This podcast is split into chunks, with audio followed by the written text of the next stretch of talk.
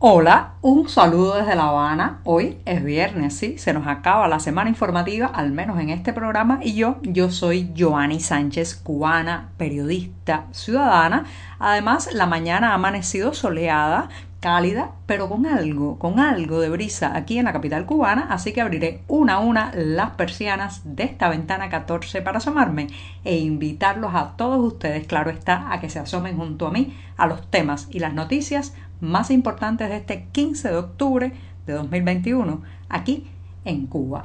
Y en esta jornada final de la semana informativa, en este podcast, voy a comenzar hablando de las diferencias, sí, las diferencias entre el turista que viene, lo que recibe, y el cubano que ya está aquí.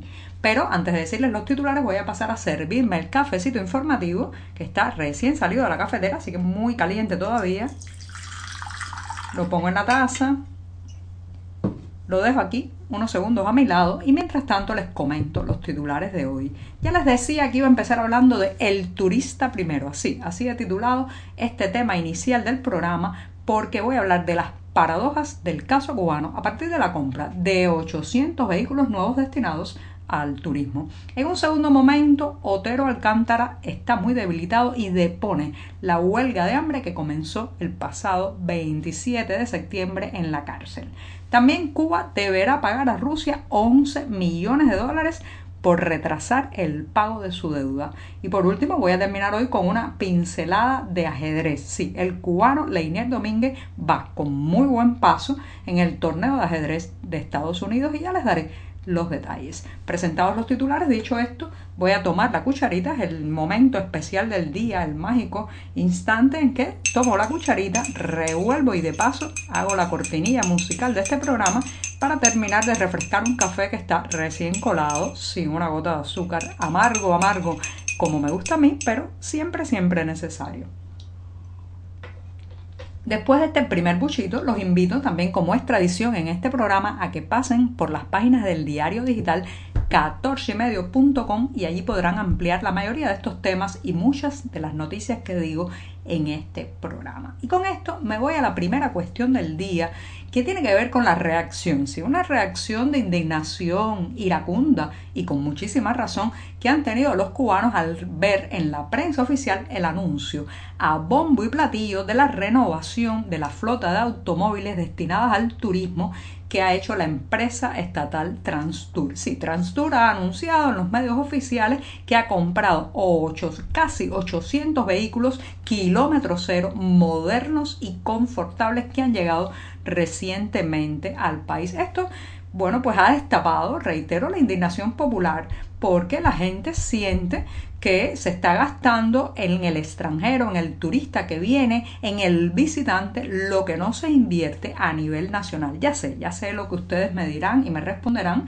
de que al final estos carros destinados al turismo pues darán dividendos, darán recursos, darán dinero constante y sonante a las arcas de la nación que quizás, quizás termine destinándose a, destinándose a la compra de los productos básicos tan necesarios en medio de la crisis cubana. Pero señoras y señores, no es solamente esto, no es una cuestión económica mm, solamente. Aquí hay una cuestión de prestigio, aquí hay una cuestión ética. Estamos viviendo en un país donde hay gente que muere porque la ambulancia no llega a tiempo a recogerlo para llevarlo a un hospital porque no hay suficientes ambulancias. Entonces, en medio de una situación de pandemia, de crisis eh, eh, sanitaria epidemiológica y vemos que eh, mucha gente pues está padeciendo por no tener el transporte que lo lleve a un hospital, a un centro de confinamiento incluso que lo traslade de un punto a otro. Entonces vemos a esta empresa estatal Transtour comprar casi 800 vehículos nuevos. Pero esto no es solamente así,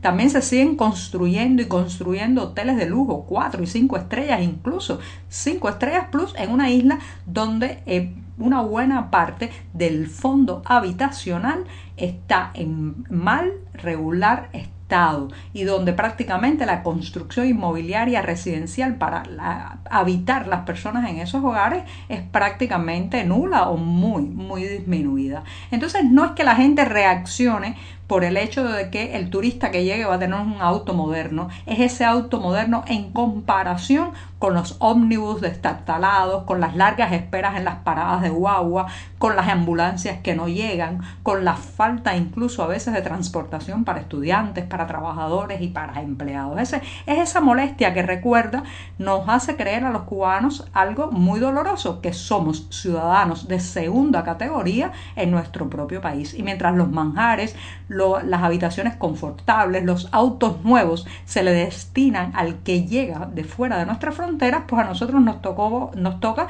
lo peor. Recuerdo, recuerdo hace unos años que eh, pues la propaganda oficial intentó hacer difundir un eslogan que decía algo así como lo mío primero para eh, invitar al cliente nacional a que consumiera especialmente productos cubanos. Bueno, pues lo mío primero, aquello duró, como diría mi abuela, como un merengue en la puerta de un colegio, porque eh, simplemente eso era insostenible. En tanto, lo mío primero no podía ser consumido en primer lugar por el cliente nacional porque no tenía la moneda, no tenía el acceso, no tenía los recursos para comprar ese producto, ya fuera un refresco de cola, un, ron cubano, un tabaco cubano, eh, que se le vendía fundamentalmente en divisas o en, unos precios exorbitantes a los turistas que no, no estaban eh, pues al acceso de los bolsillos nacionales. Y esto lo eh, seguimos viendo, es algo que arrastramos hace mucho tiempo. El cubano es un ciudadano que está un escalón más bajo del que llega de fuera. Incluso no es lo mismo un cubano que vive aquí en cuanto a acceso a servicios, calidad de los servicios, que uno que viene de visita por un corto tiempo. Y esto lo estamos viendo justamente en esta noticia que ha generado la indignación con cierta razón al importar vehículos nuevos en un país donde la mayoría de las personas nos movemos en carros destartalados con riesgo para nuestra vida, pagamos altísimos precios para, para trasladarnos o para movernos en, en de una provincia a otra, de un municipio a otro dentro de la propia ciudad y muchas veces se nos dan justificaciones y se nos alarga la posibilidad de ser trasladados diciendo que no hay suficientes vehículos en el país, que no hay suficiente combustible o que ahí viene la justificación para todo. En esta isla, cuando nada funciona, siempre está el argumento de que por culpa del embargo norteamericano no se pueden importar este tipo de vehículos o este tipo de nueva tecnología. Bueno, y entonces, ¿cómo fue que se importaron estos 800 autos nuevos o casi 800 autos nuevos eh, a, para venir a usarse en manos del turismo. ¿sí? 800 nuevos automóviles Kia Picanto de la firma Hyundai que llegaron nada más y nada menos que en un barco que hizo escala antes de atracar en la isla en Estados Unidos. Así que ya ustedes ven el embargo no funciona, parece, para importar al turismo y mientras tanto, mientras tanto, muchos cubanos se quedan por horas esperando en su casa que una ambulancia venga a buscar a ese pariente que se juega la vida si el vehículo no llega a tiempo. Bueno, me voy a dar un segundo sorbito para pasar al otro tema que está relacionado, señoras y señores, con una cuestión muy alarmante. Hemos hablado aquí ampliamente del artista Luis Manuel Otero Alcántara, uno de los rostros más visibles de la disidencia, del cambio democrático, del activismo y también del arte alternativo o arte independiente en esta isla. Lamentablemente, Otero Alcántara está detenido desde el pasado 11 de julio, sí, el día de las protestas populares que sacudieron a esta isla al grito de libertad, al grito también eh, que pedía la dimisión del Ejecutivo y un cambio democrático en el país. Ese día fueron detenidos varios opositores, José Daniel Ferrer, Félix Navarro y entre ellos pues eh, Luis Manuel Otero Alcántara fue arrestado hasta el día de hoy. Comenzó el pasado 27 de septiembre una huelga de hambre en la cárcel. Señoras y señores, este hombre está muy debilitado.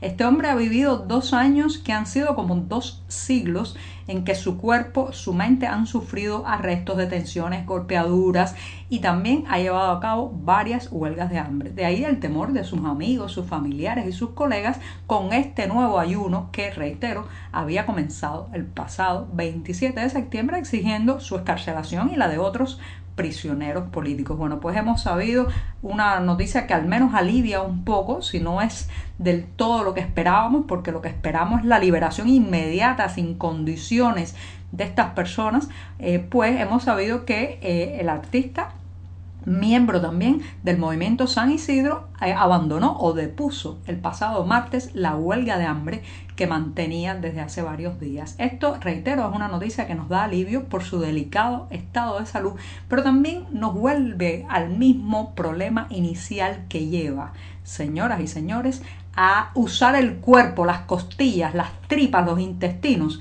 eh, para reclamar un derecho. ¿En qué país estamos viviendo que se ha llevado al ser humano tan, tan contra las cuerdas que ya no nos queda nada más que nuestra anatomía, nuestra biología para reclamar un derecho, para enfrentarnos a la injusticia. Esto es muy lamentable cuando una nación llega a este punto.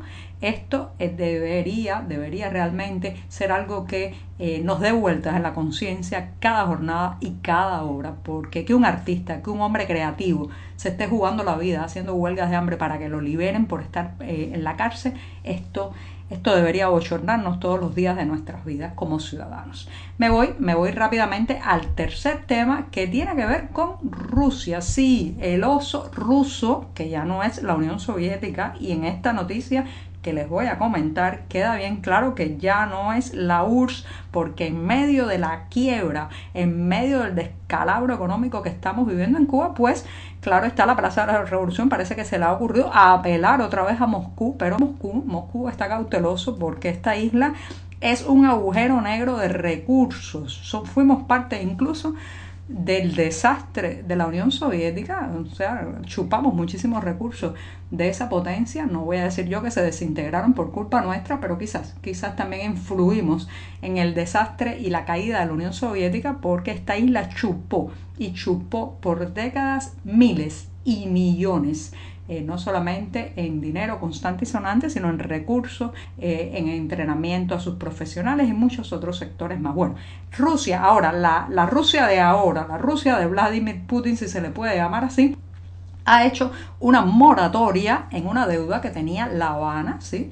Eh, que le da dos años de pago de un préstamo interestatal que La Habana dejó de abonar en 2020. O sea, le da unos dos años de, digamos, flexibilidad, de eh, moratoria para que La Habana reestructure sus finanzas, rellene un poco sus vacías arcas y trate de empezar a pagar ese dinero que suspendió en 2020. Rusia considera tendrá un impacto significativo en la reestructuración de la deuda y eh, paralelamente a eso la moratoria no ha salido gratis para nada. Cuba tendrá que pagar alrededor de 11 millones eh, de dólares, el equivalente a 11 millones de dólares por precisamente este atraso. Así que le dan un respiro, pero el respiro cuesta y ahí, ahí es donde viene la diferencia entre la madrastra Unión Soviética y esta Rusia más pragmática, más brutal de hoy con relación al tema de las finanzas, los subsidios, los préstamos y esta isla. Y con esto me voy con una pincelada, les decía, de ajedrez. No voy a despedirme con cultura ni con un evento, sino con una mirada a un jugador cubano que está, está con muy buen paso en el campeonato de ajedrez de Estados Unidos. Y ya saben de quién hablo, se trata de nada más y nada menos que Leinier Domínguez que se acerca a los líderes en este torneo de ajedrez estadounidense. Así que maestro, que esas 64 casillas del tablero de ajedrez sean gloria y victoria en los próximos días. Muchas gracias y me despido. Hasta el próximo lunes. Espero que extrañen este cafecito informativo.